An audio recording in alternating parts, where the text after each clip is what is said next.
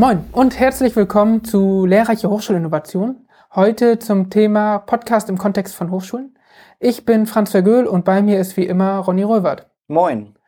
Es ist Folge 11 unseres Podcasts, zumindest die elfte, die wir veröffentlicht haben. Ähm, und Ronny und ich dachten, zum Jahresende und nach fast einem Jahr Podcasten könnten wir einerseits so ein bisschen Bilanz ziehen, aber andererseits vor allen Dingen, und darum soll es heute wirklich gehen, drauf schauen, was hat Podcast für Potenzial für so Projekte, die Innovation in der Hochschule vorantreiben wollen, die vielleicht auch stiftungsgefördert sind, wie ähm, können Podcasts sinnvoll sein für Lehrprojekte, für Lehrveranstaltungen, ein bisschen auch was ist es mit Wissenschaftskommunikation, was hat es da auf sich und was hat es für Potenziale für Studierende oder für andere wissenschaftliche Mitarbeitende, für die Vernetzung von WissenschaftlerInnen untereinander oder anders formuliert vielleicht auch, was bringt es der Community als Ganzes. So in etwa dachten wir, darum geht's heute, Ronny, oder? Genau, wir dachten, ach, machen wir eine schlanke äh, Folge mit einem ganz konkreten Thema, nämlich Podcast im Kontext von Hochschullehre, Wissenschaftskommunikation. Und wie es so immer ist, haben wir in der Vorbereitung das Fass aufgemacht, müssen versuchen, irgendwie den Deckel immer gut drauf zu lassen. Ähm, wir wollen auf jeden Fall nicht nur alleine hier heute sprechen und unsere Eindrücke und auch einen Blick hinter die Kulissen geben, sondern ähm, auch wieder O-Töne mitbringen. Und ich würde sagen, Franz, lass uns doch mal den ersten O-Ton hören und ähm, weil das nämlich ganz gut auch so dieses Revue passieren. Ein Jahr gibt's diesen Podcast, einige Folgen, ähm, mal eine Stimme quasi, die uns regelmäßig verfolgt hat. We welchen O-Ton haben wir da verfügbar? Genau, das erste, was wir ähm, relativ leicht greifen konnten sozusagen, war Charlotte. Charlotte ist studentische Hilfskraft bei uns an der Hafen City Universität. Ähm, die von euch, die zuhören, die bei Twitter sehr aktiv sind, kennen vielleicht dieses Format Charlottes Take von unserem Twitter-Account, in dem Charlotte immer versucht, aus Studierendenperspektive auf die Inhalte der Podcasts zu blicken. Das macht sie sehr frei. Also alles, was dort kommt, äh, macht sie alleine. Ronny und ich sagen ihr nicht, was sie dort benutzen soll oder was sie, wie sie es formulieren soll oder sowas. Ähm, deswegen hat sie einen guten Einblick in unsere Podcasts und wir haben sie mal gefragt nach ihrem Einblick, nach ihrer Erfahrung, welches Potenzial hat eigentlich dass wenn so Projekte an der Hochschule von den Studierenden vielleicht auch oft gar nicht so viel mitkriegen würden, ähm, wenn die Podcasts machen. Was findet sie daran gut? Wie denkt sie darüber? Und ich würde sagen, wir hören einfach mal rein. Äh, Charlotte, quasi deine Bühne. Ich als Studentin finde den Podcast jetzt im Zusammenhang mit dem SDG Campus hilfreich in dem Sinne, dass ich quasi einen Blick auf die andere Seite erlangen kann. Also besonders jetzt in der Next Practice Reihe fand ich es total interessant zu erfahren, in welchem Ausmaß und mit welchen Ideen die Lehrenden an den Hochschulen und Unis sich auf die eigene Lehre ja, vorbereiten und was da auch für unterschiedliche Methoden in der Lehre genutzt werden. Ähm, und im Podcast geht es ja darum, wie die Hochschullehre immer etwas Neues erfahren kann. Und ich finde, der STG Campus äh, kann in dem Sinne als eine neue Form ähm, der Lehre für uns Studierenden, aber natürlich auch für die Lehrenden gesehen werden. Und ja, wir sollten uns auf jeden Fall weiter darüber austauschen. Ja, das war quasi Charlottes Audio-Take ähm, heute. Und ähm, sie spricht ja quasi verschiedene Dinge an. Sie spricht den Podcast an und das Projekt, mit dem wir in Verbindung stehen, nämlich ähm, der SDG Campus. Da können wir schon mal den Ausblick geben. Da wird es in der nächsten Folge drum gehen. Aber konzentrieren wir uns doch mal auf das, was sie zu dem Podcast Lehrreiche Hochschulinnovationen an sich sagt. Franz, äh, sie spricht quasi mehrfach von diesem Blick auf die andere Seite. Ähm, wie, wie hast du das wahrgenommen? Ja, also das äh, überzeugt mich quasi sofort. Wir haben darüber auch schon mal gesprochen, dass Studierende oft kennen sie nur ihre Hochschule und auch von ihrer Hochschule nur den Ausschnitt, mit dem sie unmittelbar betroffen sind. Also sie kennen die klassischen Lehrformate, das klassische Klima in Lehrveranstaltungen in ihrem Institut, in ihrem Studiengang. Und ich kann total verstehen, dass für Studierende oder vielleicht auch für viele wissenschaftliche Mitarbeitende, die zum Beispiel neu in den Job gekommen sind, also bis vor kurzem selber noch studiert haben, dieser Perspektivwechsel total spannend ist. Fächerkulturen zu über, also Grenzen von Fächerkulturen sozusagen zu überwinden, mal in andere Kontexte reinzuschauen. Ähm, und dadurch überhaupt erstmal eine Vorstellung davon zu kriegen, wie vielfältig Hochschullehrer sein kann. Was das bedeutet, wie unterschiedlich gelehrt, gelernt wird, verstanden wird und so weiter. Ähm, deswegen kann ich das gut nachvollziehen, dass das aus Studierendenperspektive besonders spannend ist. Mhm.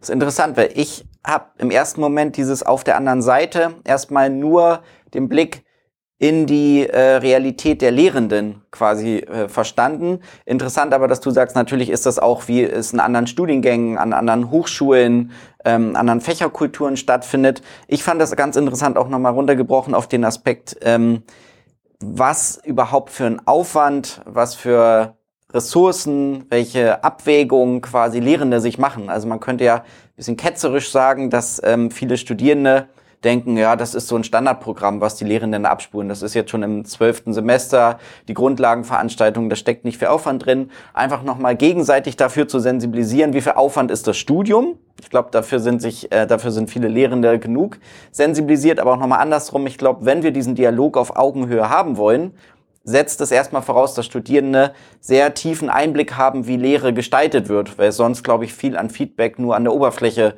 kratzen würde. Also es ist quasi eine, ich würde es immer so formulieren, könnte ein Befähigungsinstrument sein, wenn wir über Lehre an sich sprechen, Befähigungsinstrument für Studierende überhaupt zu partizipieren. Da haben wir auch in einer der ähm, ersten Folgen zu gesprochen. Also Partizipation aus meiner Sicht bedarf erstmal Information und gegenseitiges Verständnis. Wenn das dann noch über den Tellerrand ist, andere Hochschulen, andere Studiengänge, umso besser. Von daher, wenn wir diesen Beitrag, diesen kleinen Mini-Beitrag schon mal geleistet haben, ist doch eigentlich ganz gut.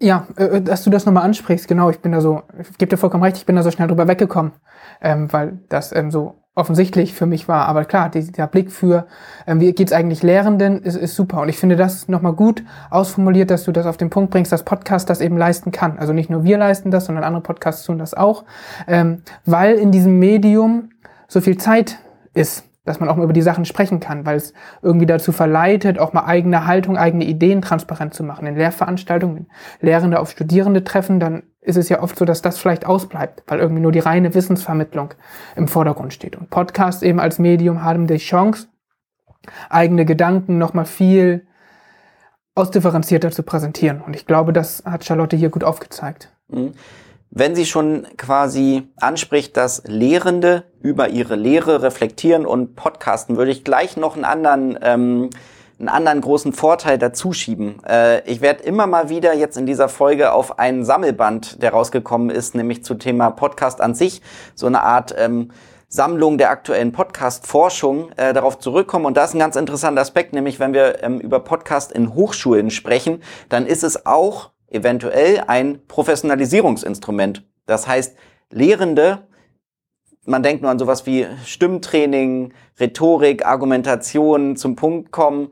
Ähm, nicht, dass wir das hier immer alles äh, perfekt leisten, aber es kann tatsächlich auch ein Werkzeug sein, auch ein hochschuldidaktisches Werkzeug, das Lehrende tatsächlich ähm, über das, was sie sprechen, nochmal anders nachdenken, sich selber hören. Das kann ja schon mal der erste Schritt sein. Keinen Lehrenden wirklich mögen Vorlesungsaufzeichnungen, aber vielleicht ist das ein niederschwelliges ähm, Instrument, das ähm, Lehre quasi auch qualitativ wachsen kann. Jetzt habe ich da viel dazu gesprochen, wie, wie man das ähm, allgemein tun sollte. Vielleicht gucken wir noch mal ein bisschen in unseren Maschinenraum und äh, da bin ich sehr auf deine äh, Eindrücke angewiesen, Franz, weil du bei uns, sage ich mal, ein bisschen der, der Ingenieur im Maschinenraum unseres Podcasts äh, bist. Ähm, ich versuche so gut wie möglich mitzukommen, technisch.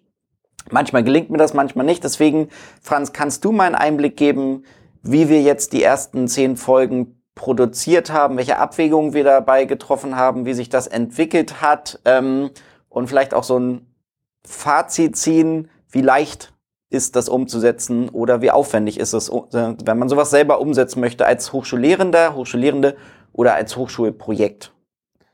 Ja, also ähm, ich überlege, ob ich der Ingenieur hier bin oder ob die Metapher irgendwie hinkt. Aber ähm, klar, ich versuch's mal. Also wir haben, glaube ich, technisch sehr, sehr viele Lösungen ausprobiert. Das ist auch für mich eine der Herausforderungen. Ähm, es gibt auf dem Markt an spezieller Podcast-Technik oder an Interview-Technik oder sowas, also an Hardware, Mikrofon und Verstärker oder was auch immer man da braucht, super viele Sachen. Und alles eignet sich für unterschiedliche Einsatzszenarien. Bei uns ist es ja so, wir sind gestartet mit irgendwie, wir treffen uns online in Zoom und spielen O-Töne ein, die wir von Dritten als Audiodateien zubekommen, geschickt bekommen haben. Dafür brauchen wir einfach andere Technik als jetzt zum Beispiel. Wir sitzen uns relativ dicht gegenüber. Wir könnten irgendwie mit High Five einschlagen, wenn wir das wollen. Ähm, das braucht wiederum andere Technik. Und dann hatten wir noch Formate, in denen wir ähm, noch dritte Personen dazugeholt haben, die auch mit im, im Zoom-Call waren oder in anderen Formaten waren. Oder wir hatten Formate ähm, von der Turntagung, wo wir live aufgenommen haben. Jedes Mal bräuchte man unter Umständen ein bisschen andere Technik. Man kann auch das, was man hat, ein bisschen ummodeln. Aber ähm, das finde ich macht schon sehr herausfordernd, dass wir immer wieder merken, okay, wir kommen mit der einen Sache vielleicht an die Grenzen und dann kommen noch Leute von außen. Also sehr, ich bin sehr dankbar für das Feedback, du auch. Aber dann kommen manchmal Leute und sagen, ja, euer Ton ist nicht so gut und dann stehen wir da und überlegen, wie können wir es machen. Da war ich sehr dankbar, ähm, dass uns das auch mal jemand erklärt hat mit äh, Christian Friedrich, der sich wirklich zweimal in einem Videocall und in den Längen, also wir hatten ganz lang Twitter-Chat über mehrere Wochen sozusagen, nicht jeden Tag intensiv, aber insgesamt einen langen Austausch zu, oh, ist das gut und was hältst du davon, welche Erfahrung hast du damit, weißt du, warum das und das nicht geht. Ähm, das ist so die, die Technik. Im Kern ähm, arbeiten wir mit unterschiedlichen, von der Kernausstattung hast du, glaube ich, irgendwie so ein Sennheiser Mikrofon, das aussieht wie ein klassisches Mikrofon, das du vor dir auf dem Tisch aufbaust. Und ich habe so ein Headset, wie man das irgendwie von so Sportstudio-Moderatoren, die am Spielfeldrand sitzen, kennt. Ähm, und ähm, ja, damit nehmen wir dann jeweils im Prinzip auf. Gerade haben wir so Ansteckmikros, die man eher so aus Talkshows kennt. Ähm, und teilweise haben wir eben auch schon mit dem iPhone aufgenommen. Wir können ähm, auf Nachfrage sicherlich gerne mal sagen, was das für Technik konkret ist. Ich würde das jetzt hier aber gar nicht so sehr erwähnen, sondern würde einfach nur sagen, es ist echt schwierig, da genau das Richtige zu finden, wenn man wie wir beide den technischen Zugang gar nicht so sehr dazu hat und wenn wir nicht irgendwie Vollzeit-Profis im Podcast sind. Sondern, also, das können wir auch nochmal transparent machen. Wir versuchen einmal im Monat was zu machen. Ähm, so ungefähr, würde ich sagen, haben wir eine Dreiviertelstunde Aufnahmezeit im Monat.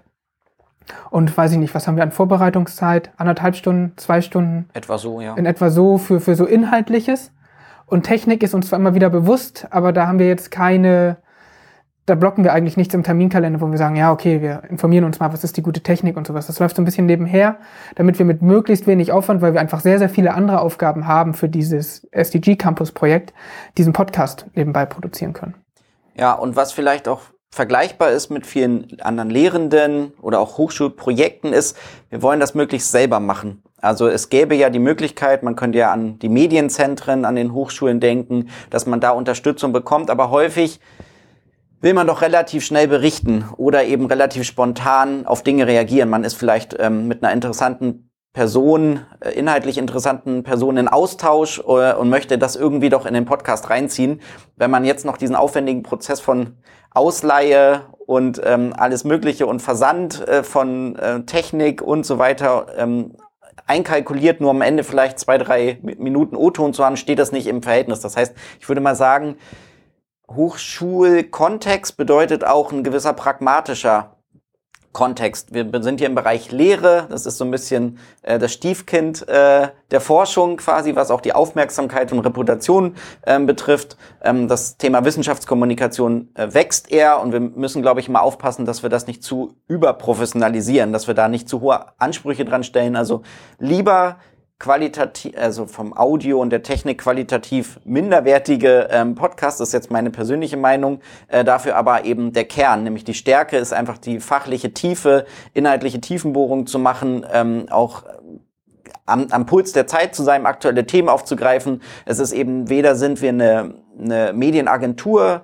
noch sind wir Journalistinnen, sondern wir sind Hochschulmitarbeitende. Und diese Stärke, das Fachliche sollten wir vor allen Dingen auch ausspielen. Und so geht's uns auch. Also uns, wenn wir dann mehr über Technik als über Inhalte sprechen, da platzt uns manchmal der Geduldsfaden und wir sagen, ist jetzt egal, wir nehmen jetzt einfach das nächstliegende Equipment und tun das. Und ähm, ich, zu diesem Pragmatismus würde ich jetzt mal sagen, so als Zwischenbilanz, können wir auch nur raten. Natürlich werden manche Hörende sagen, ja, euer Pragmatismus ist meine schlechte Audioqualität, ähm, aber es ist ja ein freiwilliges Medium. Also es ist jetzt ja nicht hier curricular verankert und man muss sich das anhören, um am Ende ECTS zu bekommen, sondern es ist ja on top und vielleicht sollte man das auch so als Add-on-Medium ähm, verstehen. Oder spreche jetzt für, ist das jetzt zu viel Pragmatismus-Plädoyer ähm, aus deiner Sicht, Franz? Ähm, manchmal schon. Also manchmal, ich bin ja auch derjenige, der von uns beiden, wenn wir denn selber schneiden, schneidet. Ähm, das mache ich über ähm, ja, Audacity, ist da das Tool, was wir nutzen, das sei hier kurz erwähnt.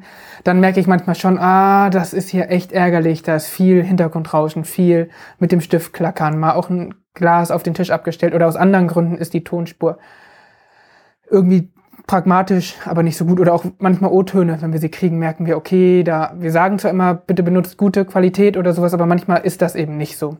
Ähm, im, Hin Im Nachhinein. Aber im Vorfeld ist es schon so, dass ich auch sagen würde, pragmatisch ist einfach gut, weil es so anstrengend ist, aus meiner Perspektive, ich, Christian Friedrich mag uns widersprechen, aber aus meiner Perspektive ist es so anstrengend, zusätzliche Prozente in der Audioqualität rauszuholen. Der Aufwand dafür ist dann ab einem gewissen Level, das wir jetzt aus meiner Sicht erreicht haben, ist der Aufwand noch besser zu werden sehr hoch.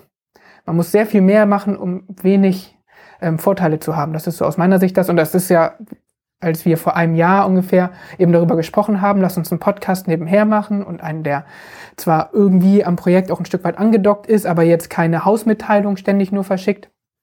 Ähm, war ja vor allen Dingen unser Ansatz zu sagen, ja, wir möchten Podcasts nutzen, um von anderen zu lernen reinzuhören, was machen die, wie funktioniert es bei denen, um andere Leute kennenzulernen, ähm, mit der Community, mit einem Netzwerk irgendwie zu interagieren. Ähm, das ist ja unser Fokus. Das ist und solange wie nur wir beide da sind, haben wir halt nur den Fokus. Wenn wir irgendeine Unterstützung haben von SAKs oder so, die für den Ton gut was machen können, dann können wir es gut mit einbauen. Ich glaube, für uns beide ist wirklich dieser andere Fokus, ist das, was wir ähm, einerseits auch pragmatisch hinkriegen, aber eben auch das, wo wir uns sehr, sehr, also was Heimspiele sind, eher für uns. So Technik ist für mich immer ähm, ja, es ist nie ein Heimspiel. Also auch jetzt hier bei diesem Zoom-Gerät, das wir genutzt haben, habe ich erstmal den Kopfhörer an die falsche Buchse gesteckt und das nach einer halben Stunde gemerkt, weil es einfach Technik ist. Ich äh, bin Sozialpädagoge. Ja. ja, und ich bin auf jeden Fall als, als Typ würde ich mich als Plug-and-Play-Typ äh, charakterisieren. Ich glaube, da geht auch äh, der Weg hin. Nochmal hier ein kleiner Schwenk äh, in diesen Sa wissenschaftlichen Sammelband, wo sich auch mit äh, technologischen Entwicklungen auseinandergesetzt wurde. Und eigentlich geht der Weg dorthin, in diese ganze Plug-and-Play-Geschichte. Das kommt aus so einer Techie-Nerd-Ecke, wo, wo man damals noch die RSS-Feeds ähm, händisch einpflegen musste und äh, spätestens durch sehr nutzendenfreundliche Podcatcher ähm, auf der hörenden Seite müsste es eben auch, glaube ich, der Weg dahin gehen, dass es irgendwie Plug-and-Play-Lösungen gibt, äh, die irgendwann vielleicht auch mal über, USB oder ähnliche Wege funktionieren, um es mehr möglich, mehr Menschen zu ermöglichen. Auch da wieder ein, äh, einen wertvollen Begriff, finde ich, aus diesem ähm, zitierten Sammelband quasi, dass es wieder diese Guerilla-Media ähm, wird, äh, die diesmal als diesmal bezeichnet wurde. Das heißt auch eine Art Befähigung. Alle können das und mit relativ wenig Aufwand, ähm, dass wir da nicht in so eine Professionalisierungsspirale reinkommen, vor allen Dingen nicht in Hochschulen, wo Ressourcen begrenzt sind, wir mit öffentlichen Hochschulgeldern äh, quasi, also äh, quasi Steuergeldern ähm, wirtschaften. Da müssen wir eben gucken, wie wir das gut umsetzen. Ich würde jetzt gern noch mal ganz kurz Revue passieren lassen, äh, wie sich das auch das Spannungsverhältnis Technik und Inhalt so entwickelt hat. Also gestartet sind wir, quasi die ersten Folge oder die ersten Folgen waren immer thematisch orientiert. Wir sind auch jetzt weiter thematisch orientiert, aber dieser thematische Aufhänger hat daran, ähm, hat uns quasi veranlasst, O-Töne einzusammeln. Also wir haben eine, ja, wir waren soweit bei, beide über soziale Medien und weiteres vernetzt und wir dachten, es ist für uns vielleicht leicht und eine gewisse Stärke, ähm, hoffentlich O-Töne äh, von Community-Mitgliedern zu bekommen und die quasi zu kuratieren, die zu holen und dann zu besprechen und daraus vielleicht Schlüsse zu ziehen. Das haben wir die ersten Folgen gemacht. Dann sind wir aber davon ein bisschen abgewichen, Franz. Was war quasi, wie, wir, wie sind wir weitergegangen in der, würde ich mal sagen, dritte, vierte Folge? Ja, wir sind dann irgendwann dazu übergegangen, dass wir nicht mehr, also in der ersten Folge, in der wir sozusagen O-Töne eingesammelt haben, haben wir es so gemacht, dass wir eine Frage hatten und dann haben wir gedacht, ah, dazu verschiedene O-Töne von verschiedenen Leuten aus irgendwie, ja, mit verschiedenen Hintergründen äh, das zu machen. Und dann haben wir aber festgestellt, ah, manchmal sind die O-Töne gar nicht so unterschiedlich, als dass sich das lohnt. Und irgendwie ist das für uns wir sind halt auch keine, wir sind keine Techniker, wir sind auch keine Journalisten. Es ist für uns auch gar nicht so leicht, die richtigen Fragen an so O-Tönen zu stellen, dass wir ganz knackig irgendwie einzelne Antworten kriegen. Es ist für uns leichter, ähm, haben wir dann gedacht, in einem Gespräch so ein bisschen das rauszukristallisieren. Und deswegen sind wir dann auf einzelne Menschen zugegangen, ähm, die halt eine fachliche Expertise haben oder von denen wir wussten, die beschäftigen sich mit etwas, was uns sehr interessiert hat. Ähm, mal so ja, freigesprochen. Also wo wir dachten, okay, das ist für den SDG-Campus vielleicht spannend, wenn wir zum Beispiel mit ähm, jemandem sprechen, der sich gut mit Lernplattformen auskennt, oder wenn wir mit jemandem sprechen, der sich gut mit, die sich gut mit Future Skills auskennt oder mit Bildung für nachhaltige Entwicklung. Das wären Sachen, wo wir wirklich nochmal reingehen können und gucken können, okay, wie kriegt man das auch ein bisschen innovativ hin? Ähm, wir haben ja jetzt auch oft mit ähm, eher jüngeren Leuten dann gesprochen. ähm, nicht so sehr mit den ähm, ProfessorInnen, deren Lebensleistung quasi das eine Fachgebiet ist. Ähm, das war dann so der Weg dorthin. Und dann haben wir aber zwischendurch ja auch wieder ähm, Gespräche gehabt, wo wir so kurze O-Töne nur eingebaut haben. Das, dem Motto sind wir quasi treu geblieben. Mhm. Auch äh, heute, wir haben noch zwei O-Töne, die quasi lauern. Also gewissermaßen können wir sagen, die Reise ging von ein bisschen was Neues ausprobieren, O-Töne kuratieren, ähm, hin zu dem eher klassischen Format der Einzelgespräche äh, noch ein bisschen ergänzt um vielleicht O-Töne. Also heute jetzt kein Einzelgespräch, danach die nächsten Folgen kommen wieder stärker Einzelgespräche, aber ich glaube, es wird uns immer zu wenig sein, auf das ganz klassische Format irgendwie Interviewsituationen zurückzufallen, sondern versuch, wir versuchen das immer versuchen beizubehalten, auch weiter Veranstaltungen zu besuchen und vielleicht von dort mal was einzusammeln. Mal gucken, wie es uns ähm, gelingt. Es ist halt immer ein Spannungsverhältnis zwischen Technik und dem Inhalten, Inhaltlichen, ähm, merke ich. Aber so wird es auch weiter sein. Ähm, wenn wir mal so eine weitere Zwischenbilanz ziehen ähm, und eher in die, auf die hörenden Seite gucken, äh, da ist, äh, vielleicht hinkt der Vergleich mit dem Ingenieur, aber zumindest ist äh, Franz unser Statistik-Fachmann, äh, was das quasi betrifft. Wie würde das, wie würden wir den, das Fazit ziehen oder das Zwischenfazit nach zehn Folgen, wie wir die Hörenden oder die interessierten Hörenden so aktuell erreichen? Sind wir damit, können wir damit zufrieden sein? Mm, in der Qualität sozusagen ja. Also ich glaube, wir haben schon ähm, viele Leute, von denen wir wissen, sie hören das sehr, sehr regelmäßig, sie interagieren auch mit uns. Also ähm, ich erinnere mich auch, dass ich auf Veranstaltungen bin, wo dann Leute kommen. Wir hatten ja so eine Art Babypause, ähm, weil wir beide mit äh, unseren Kleinkindern quasi beschäftigt waren, indem wir keine neuen Folgen aufgenommen haben und dann auch eine Weile nichts veröffentlicht haben, weil Folgen, die wir vorproduziert haben, ähm, dann zurückgezogen wurden und wir das nicht veröffentlichen konnten. Ähm, dass Leute halt auf uns zukamen und sagten, man kommt mal wieder was. Also ich würde gerne von euch wieder was hören, ich vermisse das und so weiter. Das, das passiert schon.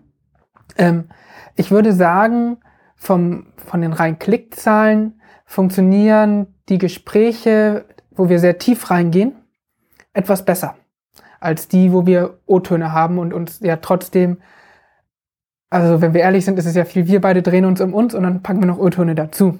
Weil wir beide natürlich auch quasi sehr, sehr gut vorbereitet sind. Ähm, dann das dritte, vierte, fünfte Mal das Thema vorbesprechen, bevor wir es aufnehmen und dann packen wir halt die O-Töne dazu. Ähm, das würde ich schon sagen, dass die tiefgehenden Folgen, also gerade die Future Skills Folge oder auch die zu Lernplattform, ähm, etwas höhere Klickzahlen haben. Aber im, im Kern, ähm, ja, ist es relativ ähnlich. Mhm. Wenn wir jetzt die Brücke schlagen, immer wieder zu, was können wir vielleicht allgemein zum Thema hochschulbezogener ähm, Podcast lernen, ähm, dann können wir eigentlich auch resumieren, dass es bedeutet, vielleicht wird man schwer nur ein Bildungsinfluencer oder eine Bildungsinfluencerin. Das muss man einfach, vielleicht ist es aber eben die Stärke, dass es einfach qualitativ die diejenigen erreicht, die man erreichen möchte. Also vielleicht hat, kommt man aus einer gewissen äh, Fachdisziplin, erreicht dort die Fachcommunity, die auch dort sind ja auf Jahrestagungen von Fachgesellschaften, sage ich mal, überschaubar viele Menschen.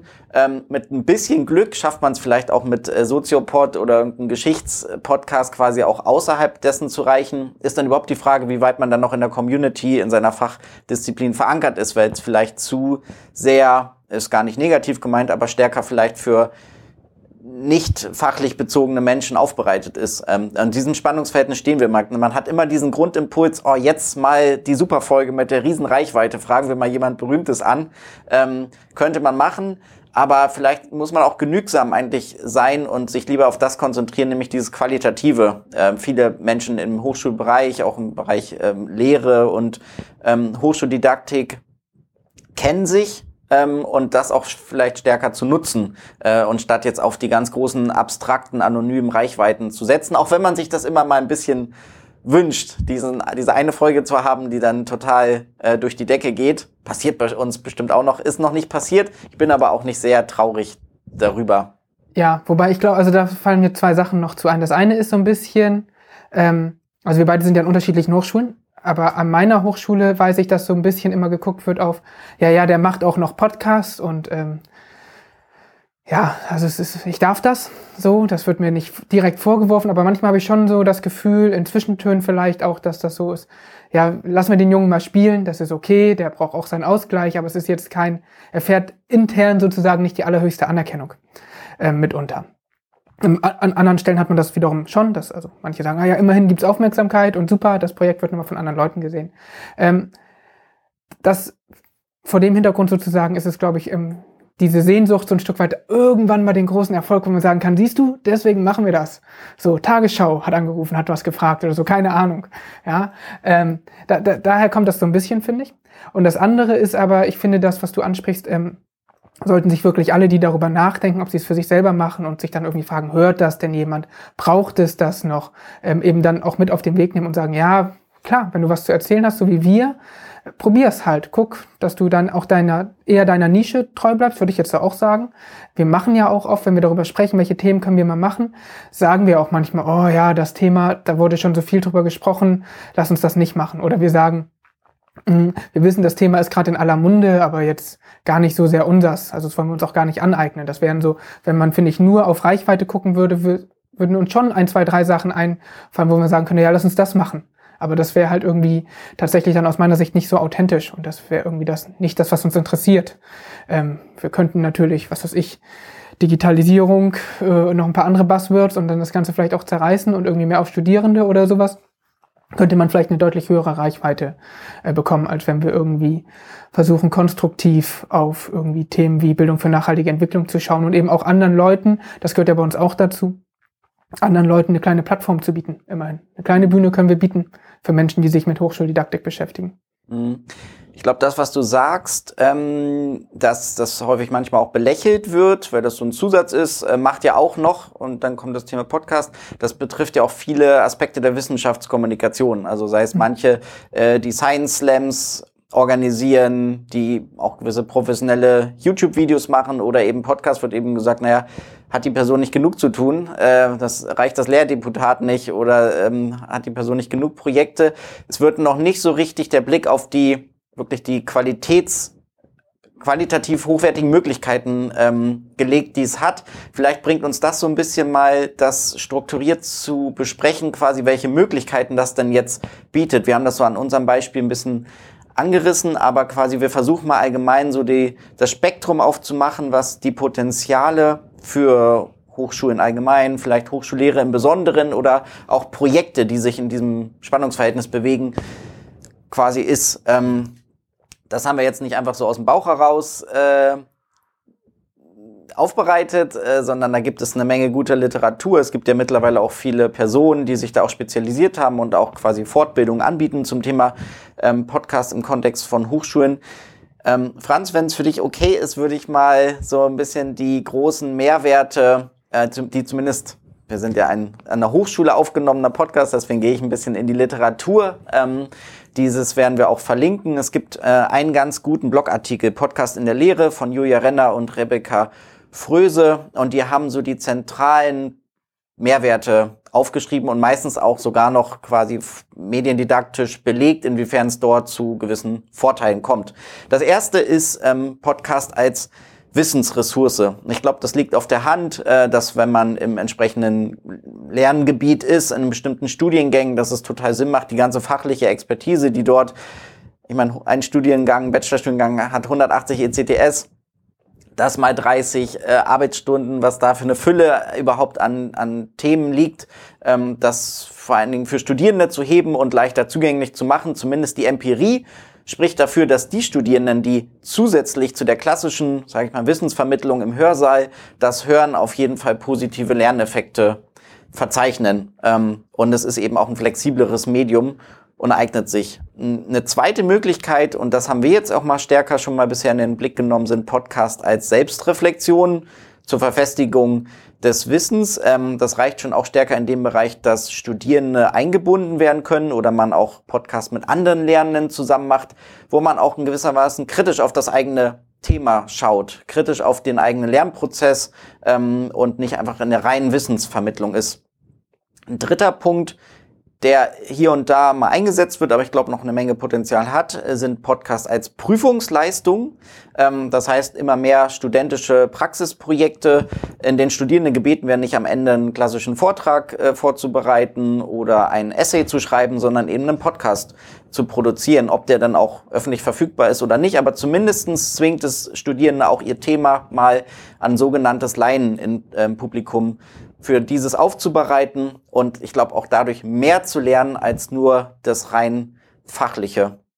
Genau, das sind so die drei großen Punkte, vor allen Dingen jetzt stärker, wenn es um die Lehre geht. Ist das, ähm, deckt das ganz gut ab, Franz, was dich auch motiviert oder siehst du da weitere Punkte oder würdest du auch vielleicht einen Punkt davon eher vernachlässigen? Wie geht's dir jetzt damit mehr so? Jetzt frage ich dich wieder als die Person, die das selber macht. Klingt das alles zu schön, um wahr zu sein? Warum machen das denn nicht alle?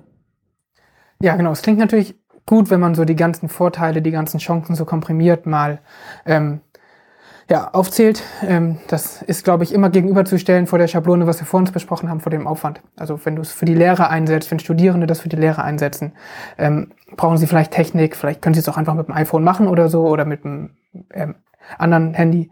Das ist aber der Aufwand ist ja nicht so gering. Also es wird immer so getan, als wäre Podcast irgendwie leicht, weil man muss nur auf Aufnehmen drücken und dann kann man sprechen und dann kann man es veröffentlichen. Aber ähm, das Planen, sich Gedanken machen, auch uns beiden fällt das jetzt, glaube ich, relativ leicht, aber auch das im Gespräch versuchen, flüssig und gleichzeitig aber vernünftig zu sprechen, sozusagen, und auch mit sich im Reinen zu sein und nicht das Gefühl zu haben, man stammelt hier nur vor sich hin. Ähm, das sind schon große Herausforderung, glaube ich, auch für Studierende. Also ich glaube, auch wenn wir das Potenzial vom Podcast ähm, für so Lehrveranstaltungen auch als Prüfungsleistung oder so ist groß. Ähm, und es gibt sicherlich immer viele Studierende, die das super finden, die das abholt. Aber wo Gewinner sind, sind halt auch Verlierer. Ähm, es kann auch sein, dass einigen das noch mehr zusetzt als vielleicht das Format, das es ablöst. Also vielleicht wäre für andere das klassische Hausarbeit schreiben oder so ähm, eher die, die bevorzugte Variante. Und ich glaube, deswegen ist es gut, wenn man das so als Option hat.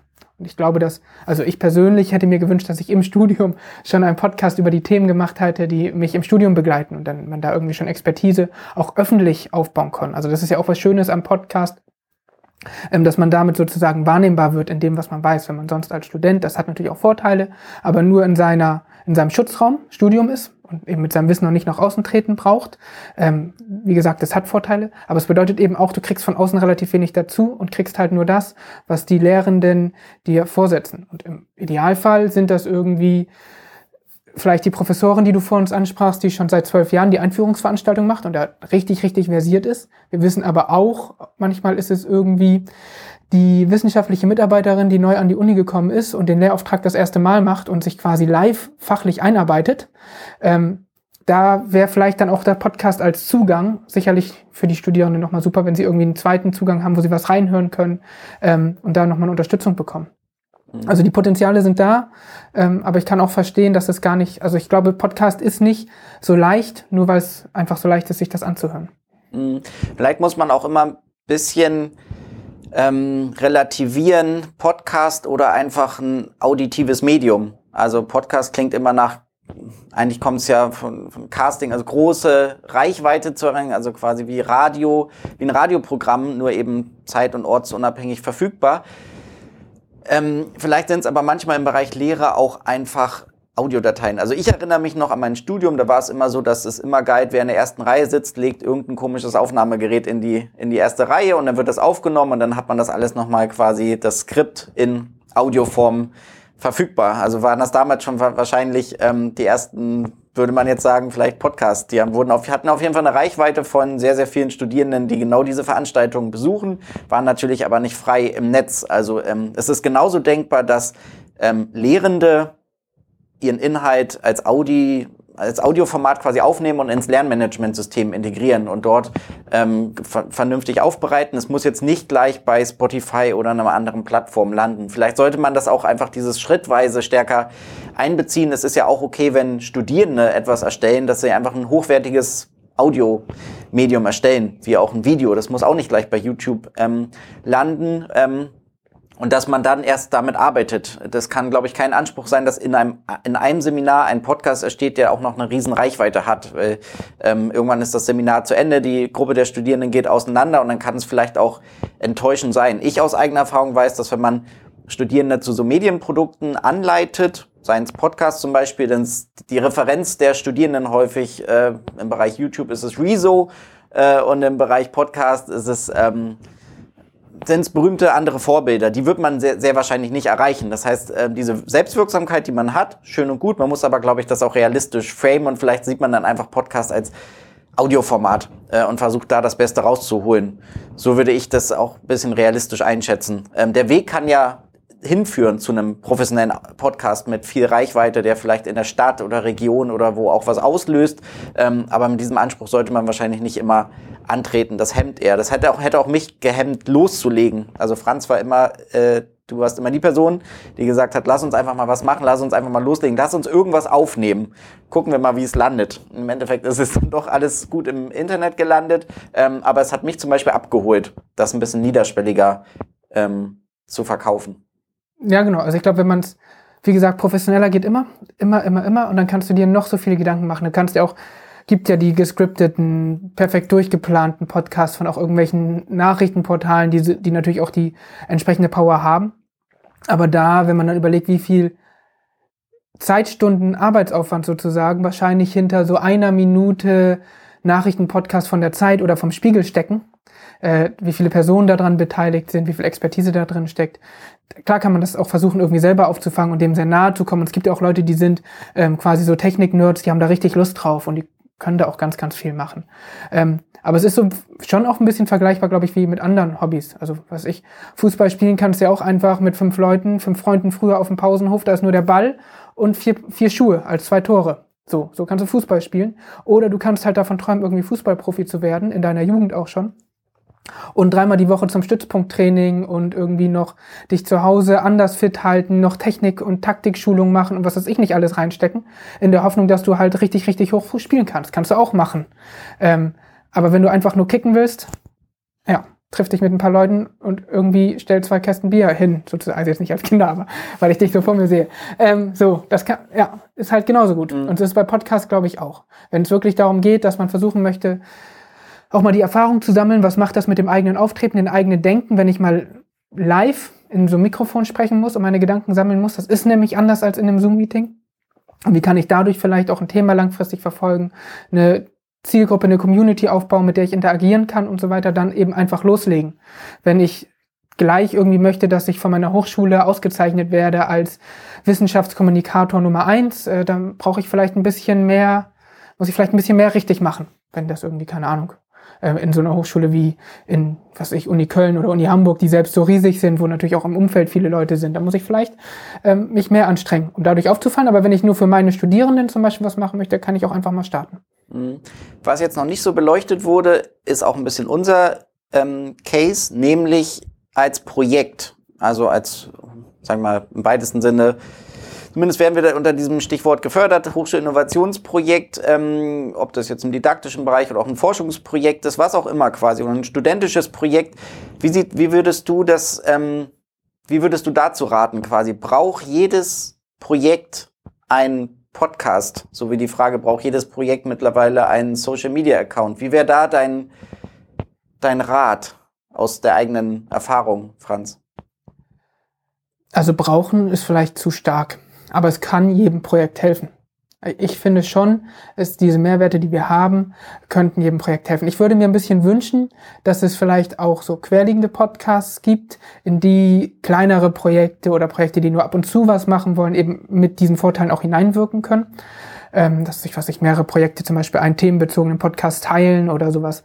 Ähm, oder dass es vielleicht auch von der Stiftung eine Podcast-Reihe gibt, in der sie mal an die Projekte schauen oder so. Das, das würde vielleicht auch reichen. Aber die Vorteile ähm, würde ich schon, die Podcast hat, die wir ja auch erleben, ähm, das sollte sich schon jedes Projekt überlegen, ob sie das nicht irgendwie mitnehmen wollen. Das ist halt wie bei den Social Media Accounts auch. Äh, ja, manchmal gibt es dann so viele davon und dann passiert dann nur alle drei Monate was. Ähm, aber man ist immerhin auf den Social Media Plattformen auffindbar dann ist es irgendwie schwierig. Manche sind aber auch einfach richtig, richtig gut und schaffen es auch für, über die Community hinaus irgendwie ein ganz wichtiger Pfeiler zu sein. Die Chance ist ja auch da. Mhm. Ich glaube, was, was nicht funktioniert, ist, wenn das rein wissenschaftskommunikativ gedacht ist, so im klassischen Sinne. Im Sinne einer Einbahnstraße, im Sinne von, man kennt das ja von Tagungen oder von Veranstaltungen oder auch Projektwebsites, wenn das einfach reines Senden ist. Wenn das einfach wirklich, wir sind das Projekt äh, und äh, wir haben nicht nur einen Zwischenbericht geschrieben, sondern das auch nochmal zum Podcast verarbeitet. Ich glaube, das wird nicht funktionieren. Projekte sind, das ist ja auch toll, sehr einzigartig, sehr speziell an sehr spezielle Bedingungen geknüpft, in denen sie stattfinden, sondern immer, wenn man das versucht, eben als Möglichkeit zu nutzen, auch mit anderen Projekten, so versuchen wir das ja auch, anderen Projekten zu interagieren, vielleicht auch mal leichter an Expertinnen und Experten äh, zu kommen über dieses Medium. Das ist, glaube ich, ein leichterer Aufhänger, mit äh, auch renommierten Menschen zu sprechen, als wenn man einfach sagt, kann ich dich einfach mal so anrufen. Das traut man sich häufig nicht. Es hat auch eine höhere Wertigkeit, eine höhere Vor- und Nachbereitung. Ähm, aber ich würde sagen, der Anspruch ist schon eher das, was ähm, du, Franz, meintest im Sinne von ordentlicher Wissenschaftskommunikation. Also ich glaube, einem Projekten steht das nicht gut zu Gesicht, wenn sie einfach nur mal das ganz schlecht so nebenbei laufen lassen. Ähm, alle aus dem Projekt können mal was sagen und äh, man macht das quasi, wenn man mal aktuell nicht so viel im Projekt zu tun hat. Ich glaube, das wäre zu wenig. Ich glaube, da würde ich sagen, soll man es lieber lassen und ähm, finde ganz interessant, diesen Punkt stärker vielleicht, ähm, wie, wie soll man es nennen, gemeinsame Orte zu, zu schaffen, wo andere Projekte Platz finden. Im Bereich Schule gab es das mal eine Weile. Ähm, da gab es diesen Podcast, ich habe vergessen, wie der heißt, aber das war quasi immer in der Küche aufgezeichnet. Ähm, zum Beispiel mit Kolja Brandstedt und die haben zwischendurch gesagt, macht ihr ein Takeover.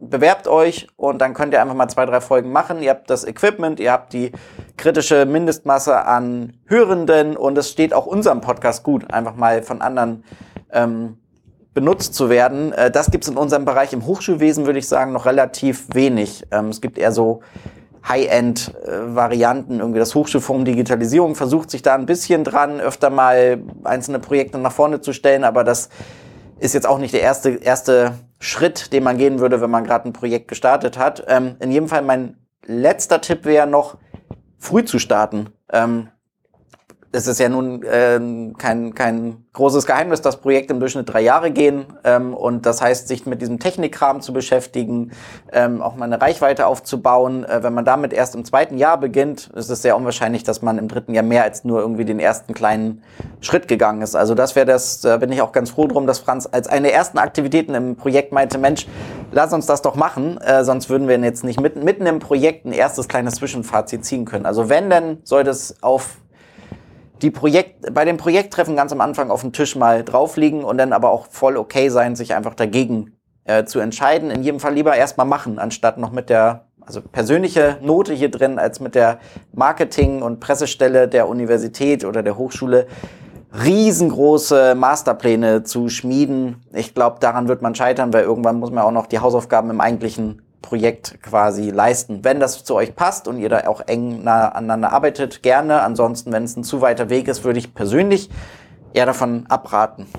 Ja, das geht uns, äh, ging uns hier auch so, dass ich auch denken würde, im Prinzip, also die vielleicht informieren, damit die das mal über ihren Social Media Kanal teilen können. Hier, da ist ein Podcast und so. Aber wenn man die strategisch einbindet, dann ist meine Erfahrung, da muss man halt, die achten zu viel darauf, dass man Hochglanz hat. Ist so mein, mein, mein Ding. Und das, wissen wir, also ich meine, wir machen ein super Projekt, ne? aber es ist eben nicht alles Hochglanz. Es ist viel auch dabei, was irgendwie nicht so gut funktioniert, wie man sich das mal gedacht hat und so weiter. Und deswegen im Projekt irgendwie das nur als Schaufenster für das Gute zu nutzen, äh, den Podcast nur als Schaufenster für das Gute zu nutzen, weiß ich nicht, ob das jemand so hören möchte dann. Ja. ja, man muss jetzt dazu sagen, auch dass das auditive Medium äh, das Hoch, äh, das, ähm, den Anspruch, dass wir immer Hochglanz machen, hat Franz mit einem großen Schmunzeln äh, gerade hier transportiert. Ja, äh, ich würde mal versuchen, ähm, auch mit einem leichten Schmunzeln Richtung nächsten O-Ton äh, überzuleiten quasi. Wiebke Mattes, sie war schon mal in einer früheren Folge da, da ging es um Future Skills, das ist so eins ihrer, ihrer ähm, Lieblingsthemen, äh, was sie aber auch kritisch begleitet. Ähm, eine Folge, die wir wirklich auch nochmal zu Rate ziehen können. Ähm, wir haben Wiebke nochmal gefragt, die nämlich auch vor allen Dingen bekannt dafür ist, in vielen weiteren Podcasts immer mal wieder zu Gast zu sein, wie bei uns. Aus ihrer Perspektive, also als eine Person, die viel Podcast hört, aber auch relativ viel in Podcasts zu Gast ist, Tipps und Empfehlungen auszusprechen ähm, und auch für sich so ein Zwischenfazit zu ziehen. Was können Podcasts leiten? Und das hat sie nicht nur mit äh, zwei, drei Sätzen beantwortet, sondern sie hat tatsächlich zehn Vorteile von Podcasts benannt. Ähm, deswegen würde ich sagen, hören wir doch mal rein. So machen wir es. Wiebke, deine Bühne. Hallo, mein Name ist Wiebke Mattis und ich arbeite am Zentrum für Schlüsselqualifikation der Christian-Albrechts-Uni in Kiel. Und äh, für mich sind Podcasts ein ganz wesentlicher Baustein meines ja, täglichen Lernens eigentlich.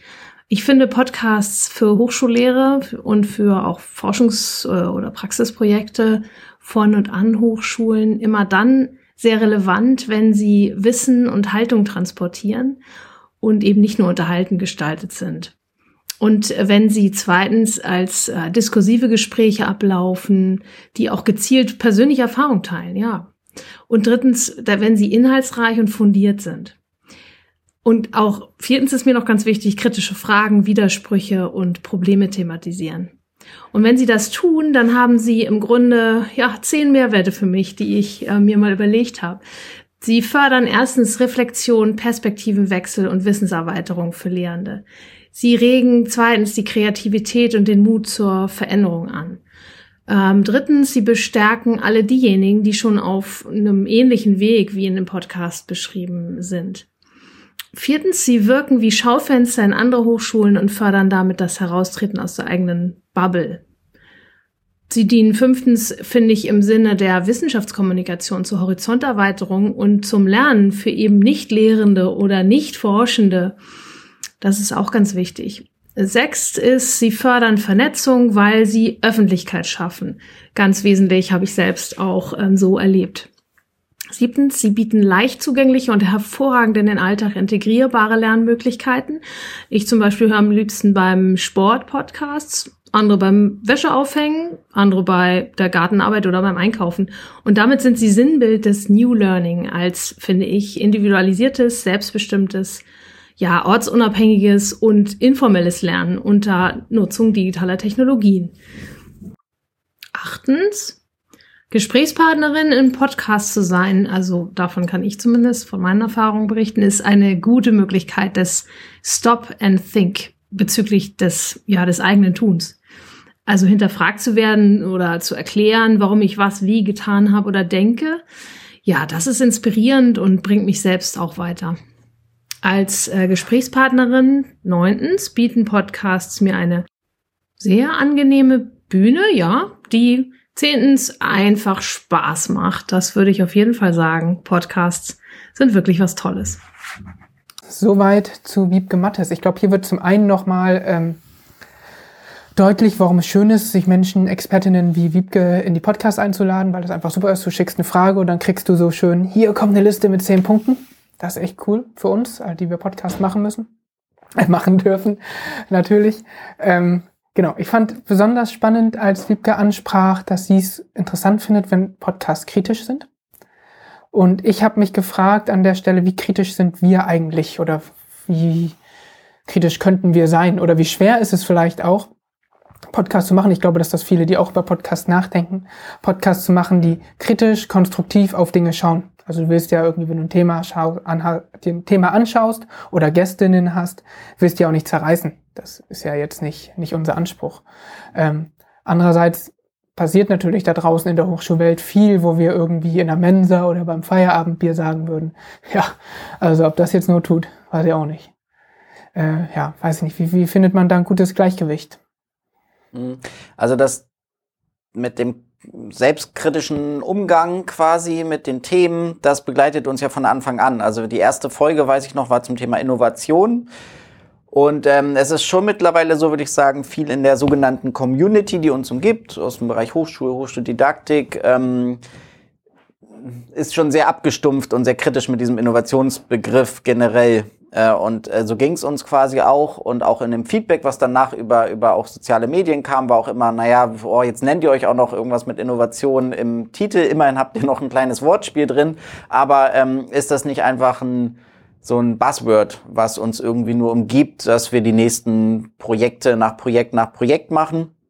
Wie innovativ ist das eigentlich? Gibt es nicht auch schon für jedes Thema, seien es Bildungstechnologie, sei es Hochschuldidaktik, 20- bis 50-jährige Vorarbeiten, Auseinandersetzungen und das ist eigentlich immer nur noch ein kleines Mini-Bausteinchen, was noch dazugelegt wird. Das haben wir äh, von Beginn an und Franz, wie du auch sagst, es ist gar nicht so leicht, wenn man es aufgezeichnet hat, für immer verfügbar im Internet, dann Dinge zu sagen, die sehr, sehr kritisch sind, die vielleicht im informellen Raum ähm, gelten. Also ich würde uns beide auf jeden Fall per so im privaten äh, oder auch sonst im beruflichen, im informellen Kontext auf jeden Fall als sehr, sehr kritisch wahrnehmen. Ich finde auch viele unserer Hörenden sind tendenziell sehr kritisch, wenn man zumindest, ich weiß nicht, Franz, bei dir ähnlich wahrscheinlich so die Twitter-Timeline durchgeht. Da sind jetzt nicht nur, oh, ich habe das nächste tolle Superprojekt und ganz toll, was das BMBF wieder macht und ähm, ach, neues Förderprogramm, auch ganz, ganz toll. Jedes Förderprogramm wird kritisch diskutiert, ähm, jede Publikation wird kritisch diskutiert. Das ist auch eigentlich ganz schön. Also nicht umsonst sind wir so ein, also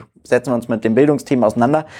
Ich habe in Vorbereitung auf ähm, diese Folge ja jetzt schon mehrfach angesprochen und nur zu empfehlen, diesen Sammelband äh, zum Thema Podcast gelesen und dort ein Zitat gefunden, was genau darauf anspricht, was mich nochmal ganz schön zum Nachdenken äh, gebracht hat. Ähm, das ist vom Journalisten Wolfgang Krischke und äh, der nimmt die gesamte Podcast-Szene quasi so ein bisschen kritisch auf den Arm und ich zitiere ihn mal.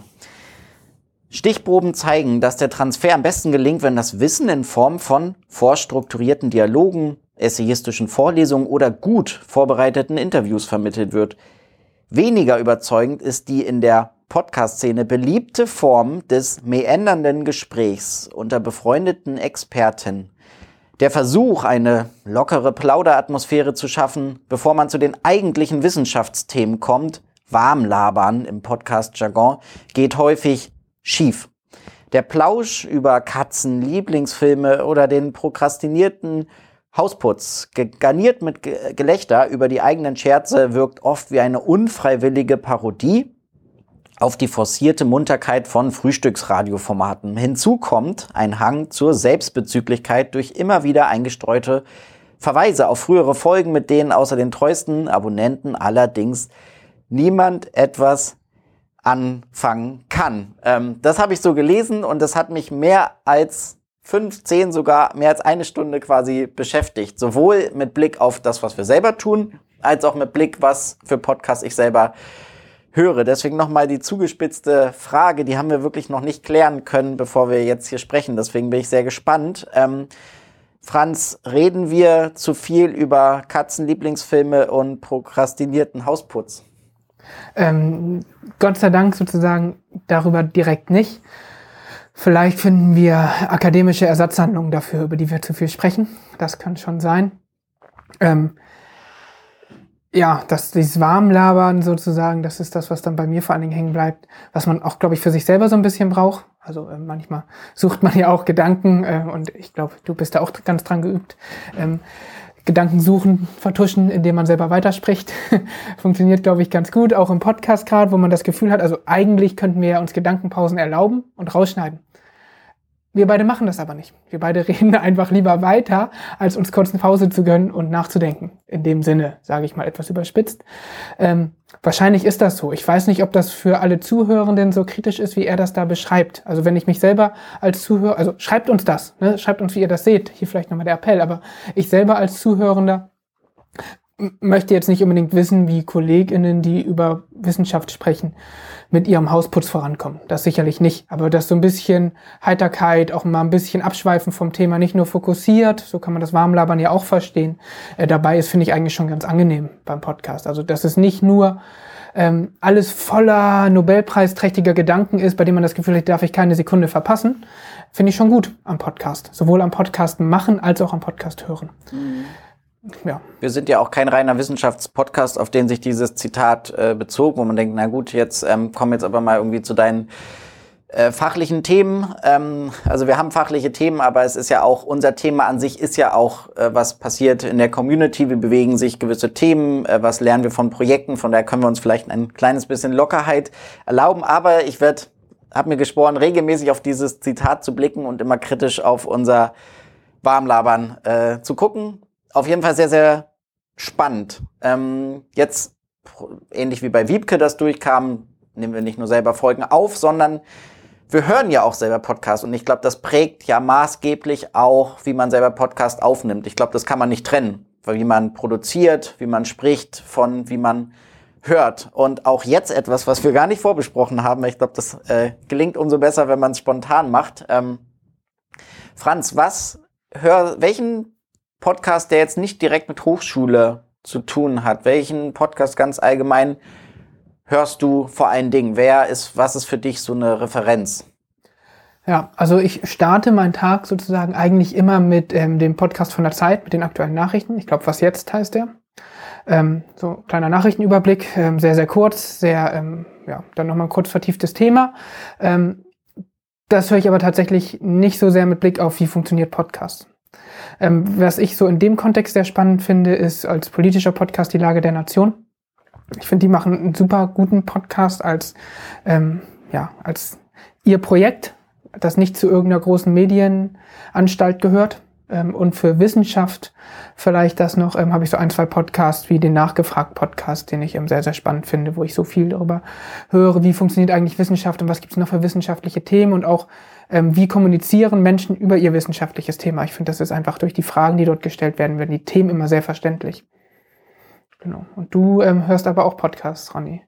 Ja, nur wär, Fußball, glaube ich. Ne? Äh, tatsächlich ähm, könnte ich, also ich muss das gestehen, dass es ähnlich wie bei Wiebke ist. Wir haben auch gleich noch einen O-Ton, wo es auch nochmal noch mal deutlicher wird, quasi einfach zum Lernen, um am Ball zu bleiben, um grob zu wissen, was in der Welt los ist. Das bedeutet bei mir, das sind thematisch bezogene Podcasts, die will ich brauche ich jetzt gar nicht benennen. Das heißt, es geht um Themen wie äh, das Papa sein, da gibt's eine eigene Podcast-Welt äh, im Bereich Fußball. Gibt's eine eigene Podcast-Welt. Das ist für mich aber eher die absolute Superentspannung. Ähm, wer da gute Tipps haben möchte, kann sich auch nochmal direkt melden. Ähm, ganz allgemein quasi, was für mich so eine qualitativ hochwertige Referenz ist. Das klingt jetzt ein bisschen sperrig, wer es nicht kennt, aber ganz klassisch von Deutschlandfunk Kultur, äh, Feuilleton. Das klingt jetzt super akademisch staatstragend. Manche, die mich persönlich kennen, würden das auch gar nicht erwarten, dass ich das jetzt anführe. Aber es sind immer vier bis fünf Minuten wird Menschen des öffentlichen Lebens die Stimme gegeben und sie können was Essayistisches, was enorm pointiert ist. Also es ist meistens fast schon polemische ähm, Aspekte, die gerade in der Welt passieren, die rausgegriffen werden, also wie Meinungsartikel, nur in noch viel kondensierterer und auch durch die sprachliche, Audi quasi auditive Form noch viel zuspitzender, als es irgendwie ein gewisser Kommentar in der Zeitung wäre. Dauert vier bis fünf Minuten und es ist noch nie passiert, dass ich da, dass mich das danach nicht irgendwie weiter bewegt hat oder zum Nachdenken angeregt hat. Also ich lerne davon vor allen Dingen auf den Punkt zu kommen. Also nicht, dass ich es dann schaffe, aber das finde ich ähm, spannend und auch das, was wir davor angesprochen haben, auch kritisch zu sein und sich das auch zu erlauben. Also es ist sehr mutig, dass Leuten dort die Stimme gegeben wird, ähm, Personen des öffentlichen Lebens mit der Möglichkeit, dass es danach komplett zerrissen wird äh, und sie für gewisse Vorträge nicht mehr angefragt wird. Ähm, trotzdem eben das bringt, und das wäre noch das letzte Argument für so diesen Podcast, man kann ja durchaus anklagen, dass wir nicht mehr die Debattenkultur haben, die wir vielleicht bräuchten quasi. Und ähm, ich will jetzt hier gar nicht sagen, dass irgendwo gecancelt wird, das will ich nicht sagen, sondern einfach nur ein gutes Streitgespräch, einfach gut Menschen auch vielleicht mal mit einer anderen Meinung zuhören. Das kann man auch noch üben darin, weil es, man muss nicht einer Meinung sein mit dem, was dort passiert. Nur zu empfehlen. Beruflich, berufsbezogen, Franz, ähm, hattest du von einem Wissenschaftspodcast gesprochen? Gibt es noch weitere, die stärker jetzt in unserer Community verortet sind, die du hörst, die für dich eine Referenz sind? Äh, ja, also ich hab, äh, höre auch rein, vor allen Dingen ähm, immer bei Bildung alt entfernen oder bei Hamburg hört ein Hu. Ähm, da bin ich eigentlich immer relativ aktuell, was da so los ist. Äh, Feierabend, Bier, Open Education ähm, höre ich auch mit an. Genau, das sind so diese eher OER-bezogenen Podcasts, ja. Mhm. Bei mir ist es ähnlich, würde ich sagen, auch ein Reinhören, ähm, meistens aber auch thematisch einfach muss mich das reizen. Ich glaube, der loyalste, also am loyalsten bin ich bei dem, was in unserem Umfeld ist, auch beim Feierabendbier Open Education. Ähm, was liegt aber auch daran, dass man irgendwie persönlich Bezug hat, ähm, die Themen einen umgeben und selbst da würde ich auch verzeihen, wenn es ein meanderndes Gespräch ist, weil es irgendwie diese Persön diesen persönlichen Bezug hat. Ich glaube, sonst würde man auch äh, längere Folgen von ein bis zwei Stunden nicht durchstehen und dann macht es aber wiederum auch Spaß. Also da erwarte ich jetzt nicht jede Minute irgendeinen wissenschaftlichen Fakt. Ja, wir packen in die Show Notes noch eine äh, ganz gute Sammlung, finde ich, auch vom Hochschulforum Digitalisierung, die so zehn Podcasts rund um Lehre, Lernen, Mediendidaktik, digitales Lernen zusammengetragen haben, die eigentlich so noch aktuell ist. Ja, wo wir schon beim Hochschulforum Digitalisierung sind, ähm, haben wir uns auch erlaubt, nochmal eine dritten, einen dritten O-Ton einzufangen, und zwar von Sebastian Horndasch, äh, geschätzter früherer Kollege auch. Und ähm, von dem weiß ich, dass er persönlich sehr, sehr viel, nicht nur sehr, sehr viel, sondern extrem viel Podcast hört, quasi immer äh, Earpods auf dem Ohr hat äh, und meistens auch total spannende Sachen darüber laufen. Und wir haben ihn gebeten, nochmal zusammenzufassen aus seiner Sicht, was sind die großen Vorteile fürs Lernen, ähm, wenn man Podcast hört. Und Folgendes hat er uns eingesprochen. Hallo, ich bin Sebastian Horndasch vom Hochschulforum Digitalisierung. Ronny hat mich gebeten, die Frage zu beantworten, was der Mehrwert von Podcasts eigentlich sein kann. Ähm, ich bin leidenschaftlicher Podcast-Hörer. Ich höre ganz, ganz viele verschiedene Sachen. Und wenn ich mich für ein neues Thema interessiere, dann abonniere ich eigentlich immer Podcasts zum Thema. Das geht mir aktuell so mit dem Thema Cybersicherheit. Ich habe mehrere Podcasts aktuell zu diesem Thema äh, abonniert und habe schon richtig viel gelernt. Und ich bin kein Informatiker. Für mich ist das ein neues Thema. Und warum funktioniert das so gut? Podcasts sind ein ganz intimes Format. Das ist ja nur zwischen den beiden Ohren. Und das ist was anderes, als wenn ich nur einen Text lese.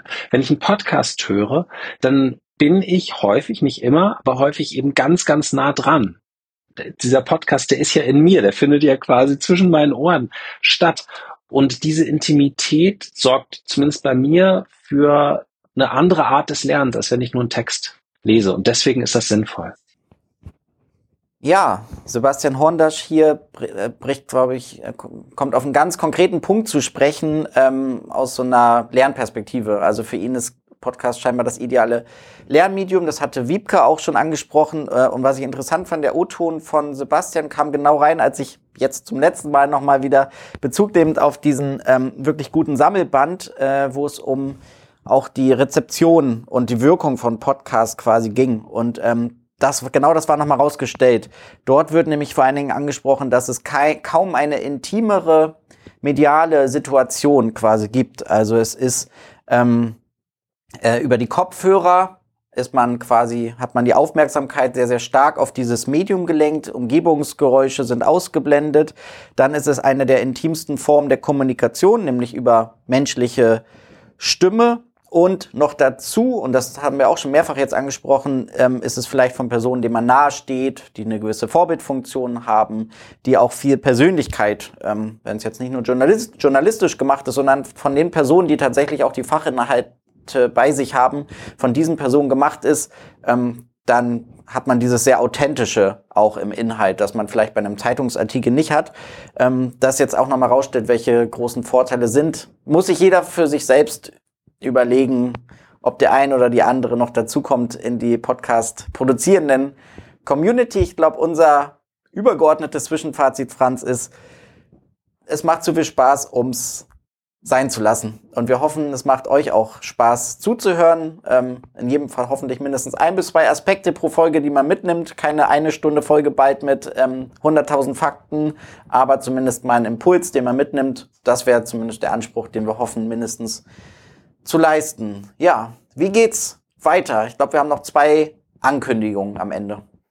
Ja, genau. Einmal noch mal so ein bisschen äh, das Thema O-Töne. Wir haben es ja schon gesagt, äh, keinen Einblick gegeben, wie wir so Folgen vorbereiten und oft sagen wir, ja, wir machen ein Thema, wie jetzt zum Beispiel Podcast und dafür brauchen wir O-Töne und dann überlegen wir relativ spontan, also in dieser Sache, in dieser Situation zum Beispiel, ich glaube mit so einer Woche Vorlaufzeit, oh, wen könnten wir dafür anfragen? Und dann fallen uns Menschen ein, die wir aus unserem Umfeld kennen und von denen wir wissen, die kennen uns auch und die sind uns wohlgesonnen und die würden das sicherlich schnell machen.